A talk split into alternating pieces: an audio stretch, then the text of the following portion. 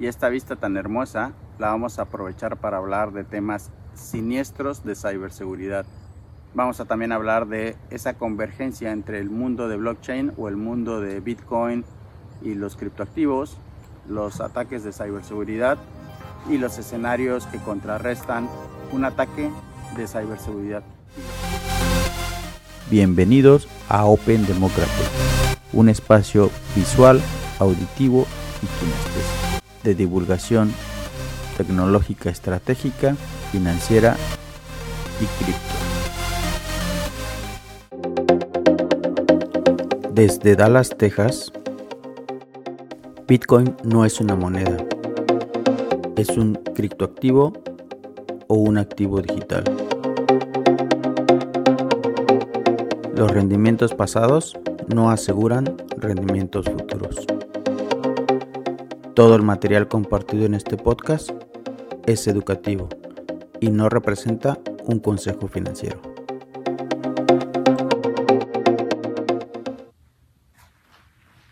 Hola, hola, ¿cómo están?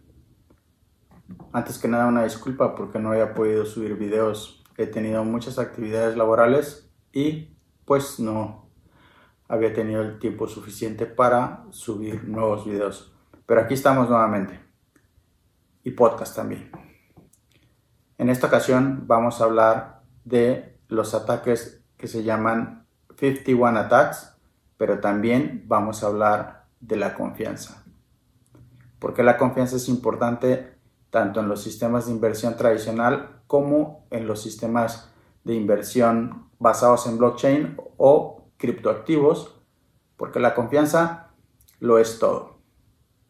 Y para eso voy a recomendarles también una lectura que habla precisamente del crédito, pero no desde su perspectiva técnica, sino desde su perspectiva tanto antropológica como histórica. Es decir, son estudios que se han realizado para determinar la importancia del crédito y el momento histórico del crédito en la historia de la humanidad. Este estudio lo realizó un economista antropólogo que se llama David Graeber, el cual en su libro redacta la historia de la deuda y trata de ejemplificar desde el punto de vista antropológico cómo se da la deuda en la historia de la sociedad. El título se llama La deuda, los primeros 5.000 años. Y es este.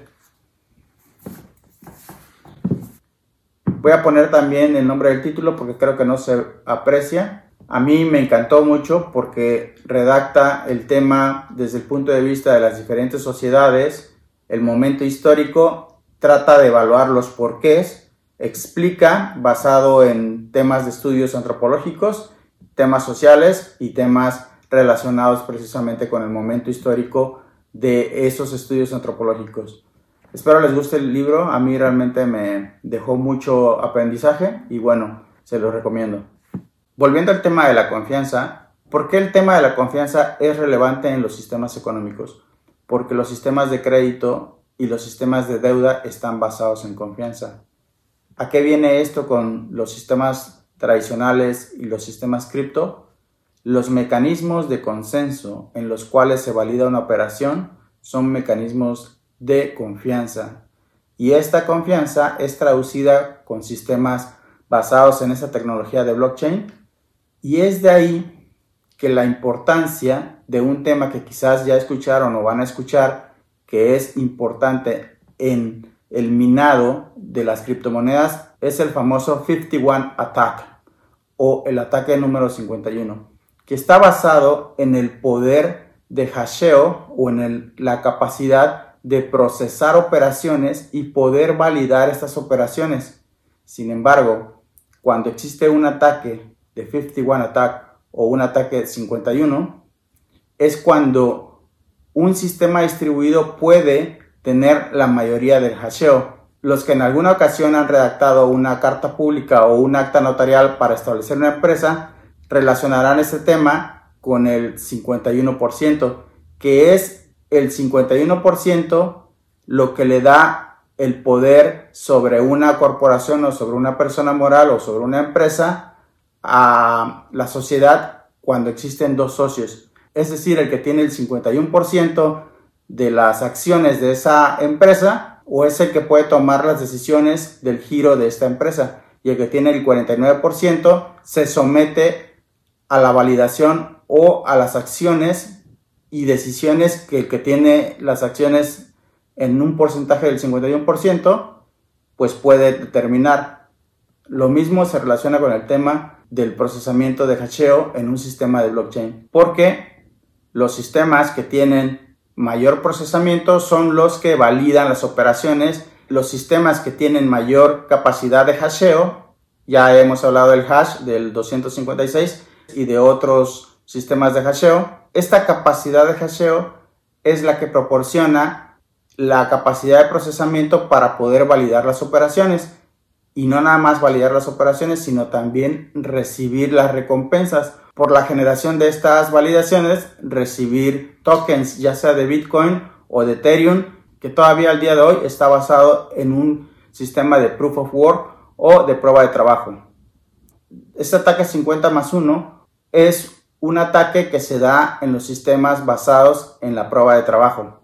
Y es una circunstancia teórica, sin embargo, en la práctica pudiese ocurrir un problema catastrófico en el valor del Bitcoin o en el valor de Ethereum, siempre y cuando sea prueba de trabajo, si se realiza un ataque de 51%. Sin embargo, este es un tema teórico, pero en la praxis también se puede dar. Se los dejo como concepto y vuelvo al tema de la confianza. En los sistemas informáticos o cibernéticos existe un concepto que se llama Zero Trust. ¿A qué se refiere el modelo Zero Trust? es que ningún elemento de la red o del sistema distribuido o de un sistema de cómputo es confiable. Derivado de eso se hacen segmentaciones en los sistemas para reducir algo que en los sistemas de ciberseguridad se llama la superficie de ataque. Es decir, se segmenta las redes de acuerdo a su capacidad y de acuerdo a su operación para que si existe un ataque la superficie de daño sea menor y se pueda localizar dónde se dio el ataque y para temas de análisis forense también se pueda analizar y segmentar en los elementos de red o en los elementos de cómputo donde se dio el ataque.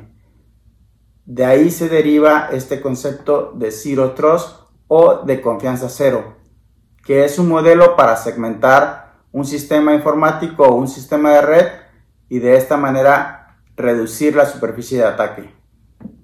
Vuelvo al tema económico. La confianza es relevante porque derivado, por ejemplo, en los sistemas tradicionales, de cuál es la efectividad en la distribución de dividendos cuando una acción genera dividendos, de acuerdo a su histórico, esto nos da la confianza de poder invertir en esta acción o en este ETF, pero todo esto es derivado precisamente del comportamiento que se tiene. Tomo el ejemplo de los dividendos, sin embargo también se puede tomar el ejemplo de la fortaleza o el análisis que se haga de la acción de la empresa, del stock o de los bonos, en dónde están invertidos y cuál es la confiabilidad de esos mecanismos o de esos instrumentos financieros.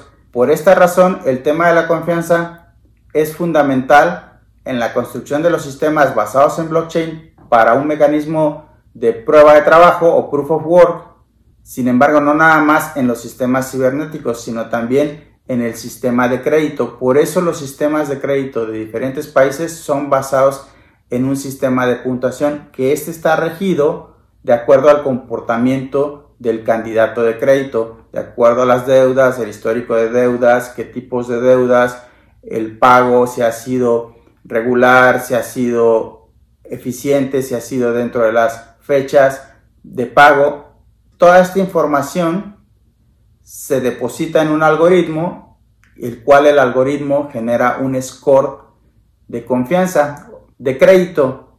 Sin embargo, el algoritmo lo que pondera o lo que evalúa es precisamente la confianza. Es de ahí estamos relacionando el tema de confianza con los sistemas cibernéticos de blockchain, con los sistemas de confianza inclusive de pago, tanto Visa, Mastercard, o cualquier otro mecanismo de pago, también estamos relacionando el tema del algoritmo que genera estos scores de crédito, estos sistemas de puntuación de crédito. Y asimismo la confiabilidad que puede tener una acción en el pago de sus dividendos o en el comportamiento que ha tenido o en la distribución que ha tenido o inclusive para el caso de los bonos en qué país y cuál es la calificación que tiene este país para que sea sujeta de inversión, cualquiera que sea la puntuación que se le dé a un país para calificar y ser sujeto de confiabilidad.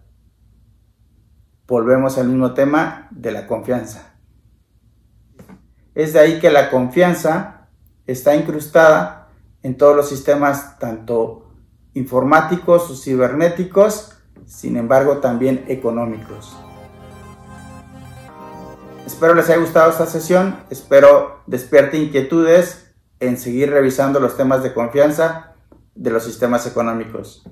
Mi nombre es Mario Meraz. Muchas gracias. Bueno, esto ha sido todo por hoy.